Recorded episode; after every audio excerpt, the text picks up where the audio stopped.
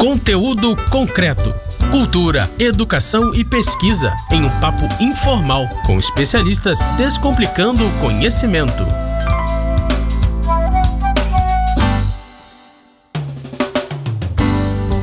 Olá, você que está aí pelas rampas da UERJ Mediações. Meu nome é Kleber Pereira e eu estou aqui em mais um conteúdo concreto. Esse programa que é feito na parceria do site Salada Cult e a nossa Rádio UERJ, a querida, amada, salve, salve, Rádio UERJ.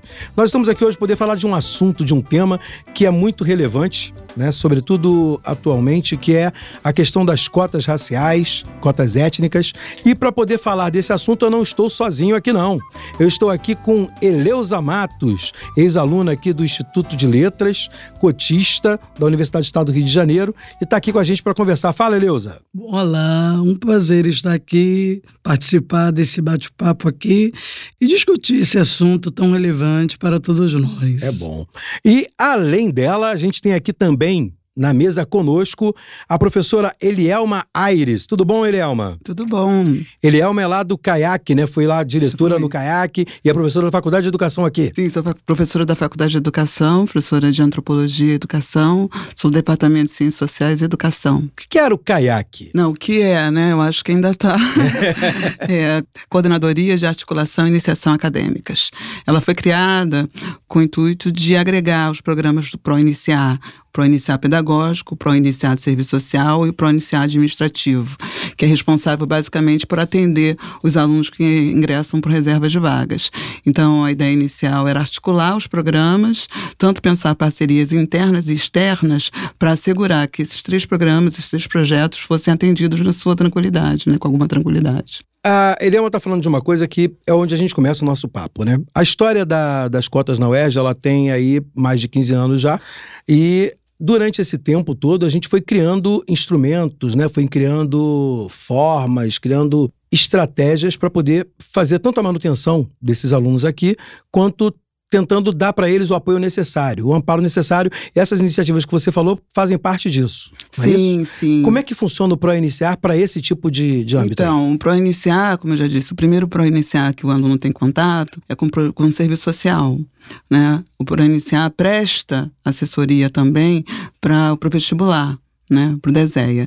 Então, o aluno, você sabe, né, o programa da UERJ, ele é bem diferente das universidades federais. O primeiro recorte é o a gente pode chamar de socioeconômico. Então, ele apresenta uma documentação que tem que ter uma renda per capita de até um salário mínimo e meio, e isso no momento do vestibular. Uma vez então, ingressando pela reserva de vagas, ele é um potencial candidato às bolsas. Então, uma vez que ele ingressou no vestibular via reserva de vagas, ele, depois que apresentou esse, essa documentação, o serviço social faz essa análise, ele concorre para o vestibular, ingressou no vestibular e ele preenche um formulário aderindo à bolsa. E aí ele recebe a bolsa. Entra então para o iniciar administrativo, que é esse que cuida justamente das bolsas, né? tanto do pagamento das bolsas, quanto de abertura de conta e toda essa burocracia que envolve o pagamento regular das bolsas. E o ProIniciar, o pedagógico, que atende especificamente com oficinas, que não é um, não é um departamento, então não pode oferecer, é, não pode oferecer em alguma medida cursos regulares, mas apresenta sim as oficinas, que são uma forma de ter a, as atividades complementares, que por lei eles têm que, que ter, né? A gente está falando aqui da do que é o sistema de cotas, do que é uma política de cotas em universidade, é, Eleus entrou para o sistema de cotas. Sim, no ano de 2003. Primeiro ano também? Primeiro ano. como, é, como é que foi isso? Como é que você descobriu? Como é que você se, se ligou nessa ideia de entrar na universidade pelo sistema de cotas? Foi através de um curso pré-vestibular comunitário social. Na verdade, eu sou, eu sou moradora de Baixada, sou do Pantanal, Caxias, Meio né? Pertinho ali de Jabel Roxo. Eu gosto sempre de falar que eu não sei a realidade dos pobres que me ouvem. Eu falo que de pobre eu entendo um uhum. pouquinho. De pobre eu entendo. Eu sou de uma família grande. Papai teve 16 filhos. Papai criou todo mundo em escolas públicas, escolas públicas da Baixada. Uhum. Eu gosto de deixar isso bem claro, porque realidade de escola de pública de baixada É diferente de escola pública. Na Zona Sul. É, exatamente. Uhum. Eu gosto de deixar isso bem claro. Zona, então, Zona Sul do Rio de Janeiro. A nossa realidade de público na Baixada é que nada público presta. Isso é construído desde a infância. Eu hoje estou como professora, sou professora em escola pública na Baixada e todos meus alunos acreditam que tudo que é público não presta, que universidade pública não presta. Esse conceito eu tinha. Lá em 2003. Em 2003, com 31 anos de idade. As realidades que a gente encontra é, quando a gente fala das realidades étnicas no Brasil, sobretudo a realidade negra, são muito próprias e muito plurais. Como, como é que é esse testemunho da Heloísa então, para você? Eu estava aqui ficando surpresa. Eu fui professora da Baixada. Aliás, eu uhum. comecei na sim, Baixada. Sim. Comecei no, no, ginásio público, né? E isso, enfim,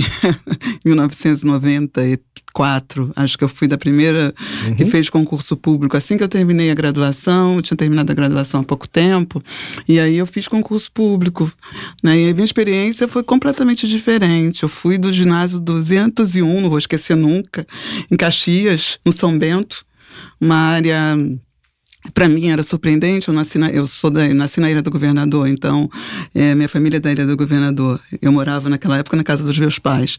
Eu acordava às 5 horas da manhã e lembro que eu pegava o ônibus na Avenida Brasil, era o Parque São Vicente, não vou esquecer nunca. Existe ainda? Existe ainda. Então, pegava. E, e aí eu, motorista, o trocador, sou do tempo que tinha trocador, né? Estou me entregando. eu também sou. É, eu costumo dizer que eu comecei cedo, diferentemente da sua. Com 31 anos eu já era professora universitária, né? Então eu terminei a minha trajetória acadêmica, logo fiz o concurso, eu tinha 20 e poucos anos e fui dar aula. No, na, foi uma experiência muito boa. Se a gente for pegar esse panorama né, do que era o, o, o, ginásio público, chamado CIEP para todo mundo e popular, né? Se a gente pegar essa realidade, a gente vai ver que era uma realidade que foi preservada em muitos momentos, até pelas prefeituras, por causa dos, é, das secretarias municipais e da ideologia que tinha sobre ela. Né? Muitas ideologias levaram a ideologia do partido que criou Sim. junto né? e montou isso e, e fez isso ser uma estrutura. Sim. Eu lembro que quando eu entrei e eu, eu vim da saúde, e vi a saúde perder o valor, porque eu também fui para a saúde num. Eu, eu, eu sou funcionário público desde 21 anos de idade. Uhum. Eu fui para a saúde num panorama da Baixada em que qualquer um diria que é completamente irreal. Era irreal o que eu vivia na Baixada Fluminense, porque era do programa Estadual de Saúde da Baixada. Era o supra-sumo da saúde na Baixada Fluminense. Qualquer um que já entrou num posto do, num posto do PMS, né, da época do Moreira Franco, via a diferença dos postinhos municipais ou até dos hospitais estaduais. Nós éramos melhores e muito mais é, aparelhados e com equipe profissional muito melhor do que as outras realidades perto de nós. E isso é uma das coisas que a gente está conversando aqui agora. Como essas realidades públicas são diferenciadas né, em alguns pontos. Isso acontece de fato. Voltando aqui um pouquinho nisso que a gente está falando agora. Qual é o papel de cotas raciais para vocês? Bom, sob esse ponto de vista, eu vou fazer uma pequena correção, e aí eu desculpa, mas é porque eu gosto de chamar de programa de ação afirmativa. Porque a cota é só um recorte. O programa é muito maior. Sim. Assim como eu estava listando os, os, ah, os projetos do ProIniciar, né, da CAIAC. Porque só a reserva de vagas não garante um acesso diferenciado, mas ainda assim tem que lembrar que no caso da UERJ, e eu acho que talvez esse grande mérito da UERJ é não ter aberto mão do vestibular. Então, de alguma forma, a reserva de, é, de vagas, ela garante um acesso diferenciado, ou melhor, só garante a reserva, que os alunos vão concorrer entre eles. E isso é que faz a reserva. Agora, a partir do momento que tem um acesso, tem que se garantir a permanência. E a permanência com qualidade. Até para que esse aluno, que, que um deles, eu tenho certeza que você vai tocar, Eleusa, e ele vai vir para cá e vai ser nosso aluno, e ele precisa encontrar todos os serviços que tem na universidade em disposição. Então, é bom que ele tenha a bolsa, é bom que ele tenha as oficinas, tanto cursos instrumentais, como, como é oferecido lá pelo, pelo ProIniciar Caiaque, como também os outros serviços que a universidade dispõe e que muitas vezes não tem acesso. Então, acho que essa que é a questão fundamental. O programa de ação afirmativa é, é possibilita não só o acesso, mas a permanência com qualidade do estudante. Então, por isso quando fala de sistema de cotas, e muitas vezes eu rejeito esses rótulos, porque eu falo isso para os meus alunos no primeiro dia, independente de qual público eu esteja é, atendendo, né? No bom sentido do, da ideia do público, uhum. né? Que eu acho que público é de qualidade, é para todos, né? A ideia do público é para todos, né? Não é para que seja é, para um grupo específico. A gente sabe que a universidade é extremamente elitista, mas até isso a gente tem que romper, né? Claro. Esse lugar, até mesmo nesse sentido. Então, de alguma forma, quando se tem a possibilidade de ter um programa de ação afirmativa, pensa também em outras coisas, não necessariamente só o ensino presencial, pode ser também o ensino à distância, desde que com qualidade seja oferecido, muitas vezes para que não tenha essa questão do deslocamento, né? ou mesmo a interiorização dos campi, como já tem, né? no caso específico da, da UERJ, você tem a FFP, tem a FEBEF, né? e as outras universidades também. Então, acho que todo esse, é, isso compõe um programa de ação afirmativa afirmativa, que é pensar a democratização no ensino, ocupação das vagas públicas com qualidade e tendo um objetivo que é minimamente pensar o presente, pensar o passado, sem dúvida, mas o presente e o futuro o futuro do que nós queremos como profissionalização regular desses estudantes. Então, é nesse sentido que eu penso as políticas de ação afirmativa. A proposta de que a Elielma traz agora, que foi o começo dos meus estudos, quando eu fiz pedagogia, a gente falava muito de ações afirmativas. E a gente não falava de ações afirmativas na universidade porque a gente não tinha cotas, né? Então, políticas de ação afirmativa para nós era muito mais pautado pelo que a Eleusa falou, por exemplo, que na época tinha a ver com os ginásios feitos pelo PDT, né, os chamados CIEPs, né, que a gente tem por aí aos montes e que era muito uma estrutura que a gente via quando você colocava um recreador, quando você colocava pessoas que eram da comunidade, pessoas que, que conheciam a Sim. história, que conheciam a identidade, que conheciam a etnicidade daquelas pessoas. Uhum. E que, por estar ali, davam valor para aquilo e, e botavam aquilo na escola. Uhum. Porque não era simplesmente você estar vestido de branco e azul, com meias branquinhas e todo engomadinho, né? Era alguma coisa que ia além né, que dava uhum. pertencimento e que fazia realmente uma ação de afirmação do que você era, dentro do que você era, e valorava aquilo para que aquilo crescesse, para que aquilo subisse, e entendi perfeitamente como ele Eliama colocou. O que você, Eleusa, viu como ação afirmativa dentro do que você colocou, já, já dizendo aí da, da, da história de que a escola não é sempre perfeita. Como é que você, vindo dessa realidade, teve a ideia de entrar para a universidade? Bom, entrei para a universidade, como eu 31 anos de idade, minha irmã chegou e falou assim: Leusa, vamos fazer um pré-vestibular comunitário social para entrar numa universidade pública? A minha pergunta para ela foi: e universidade pública presta? Não tem como eu deixar de falar isso, porque na minha mente, de mulher pobre, de baixada, criada com o conceito de que tudo público não prestava. Ela, as melhores universidades, Leusa, são as públicas. Vamos fazer esse curso. Aí foi na aula inaugural. Um negro estava lá. Pré-vestibular para negros e carentes. PVNC. Educafro. Era a sigla. Eles que promoviam esses eventos, acho que até hoje existe essa Educafro. Aí na aula inaugural, eles deram aquela aula falando do projeto, da possibilidade. Você que sempre estudou em escola pública, porque seu pai e sua mãe não podiam pagar a escola. E era minha realidade, papai e mamãe não podiam pagar a escola para mim. Por que, que agora você vai pagar a faculdade? Você vai estudar para passar para uma pública. Mas como é que você vai conseguir passar? Porque eu passei o meu tempo na escola, copiando e decorando, copiando e decorando, que é a realidade das escolas que eu estudei. A gente passa o tempo na escola copiando do quadro e decorando para fazer prova. Quando chega a hora de encarar um vestibular, a gente descobre que o sistema não quer quem copia e quem decora. O sistema quer quem pense. E a escola que eu estudei não me ensinou a pensar. me ensinou copiar e me ensinou decorar. Mas você acreditou que dava para entrar então? E Com as aquela cotas... aula inaugural? Uhum. Quem é que não vai acreditar? E aquela equipe daquele projeto, daquela Educaf, aquela equipe, aqueles professores voluntários não recebiam nada. Era todo sábado, de sete da manhã até cinco da tarde.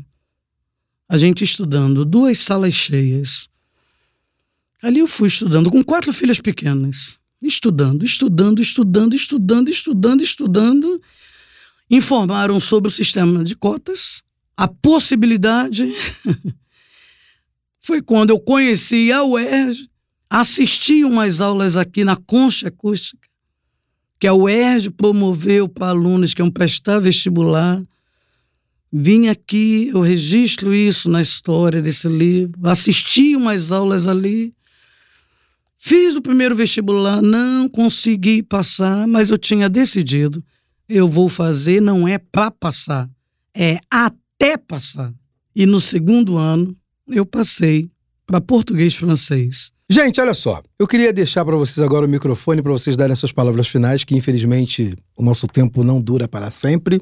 Né? A gente está fechando esse programa. É um assunto que vai ficar em aberto, a gente vai voltar a falar dele certamente sobre outros viés aí, outros vieses no conteúdo concreto. Né? Mas eu queria que vocês se despedissem aí do público e dissessem, deixassem uma mensagem para vocês. Pode, Adeusa, começar? Bom, minha palavra para o público que nos ouve, aos que estão já na UERJ, não parem vão até o fim. Falo o que papai falou para mim. Quando eu passei, cheguei toda empolgada para falar com o papai. Passei no vestibular. Meu pai falou assim: você conseguiu mais fácil, mais difícil vai se terminar.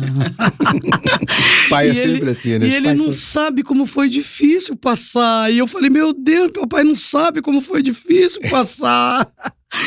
mas ele profetizou que terminar foi mais difícil, mas não parem, vão até o fim aos que estão na UERJ ou em qualquer universidade, terminar é preciso. Não parem no caminho. E aos que não começaram, vem, como a Elielma falou, Kleber e Eleusa foram festas e outros colegas, outros pioneiros já quebraram muitas pedras, está tudo mais consolidado né? A Elielma está aqui ávida, aguardando vocês chegarem, Exatamente. né? Para poder dar estrutura para vocês conseguirem terminar essa faculdade e conseguir ter uma representatividade lá na sociedade, no negro, do negro, do pardo, do preto. Eu gosto de falar assim, né? É importante isso. E brevemente estou com a minha pós-graduação, meu mestrado, é isso. meu doutorado. Pode ser nossa. É isso aí, Pode já, continuar já, já fica ligada. É. E aí, Léo, fala. Então, acho que a síntese né, desse argumento é que a universidade não sai da gente. Uma vez, a experiência de passar por uma universidade pública de qualidade, uma universidade como a UERJ, é, uma, uma coisa, é algo que não sai da gente. Né? Uma vez estando aqui, é, essa formação você leva né? E agrega muito mais do que propriamente um diploma, é, agrega muito mais do que formação, agrega informação e, e principalmente agrega valor para a vida. Então, acho que estando na universidade pública, é uma vez estando aqui, é uma oportunidade rara e que tem que ser aproveitada realmente, né? no sentido mais amplo do termo, né? no sentido de sorver o conhecimento que aqui está e também trazer as suas experiências e saberes para constituir, assim, algo muito mais próximo do que a gente quer, uma sociedade mais justa, mais democrática, né? Acho que colabora efetivamente para a transformação social. Queria agradecer aos professores Elisa e Elielma. Né? Muito obrigado pela presença, pelo tempo de vocês, pelas palavras. E para você que ficou aí, emprestou uma cota do seu tempo para gente. Fica com Deus e até a próxima. Conteúdo concreto. Apresentação: Kleber Pereira. Moderadores: Roberto Rodrigues e Max Gama. Equipe técnica: Daniel Barros, Gleidson Augustos e Eduardo Sobral. Locução: Vitor Quaresma. Produção: Rádio Erge e Salada Cult. Realização: Centro de Tecnologia Educacional CTE SR3.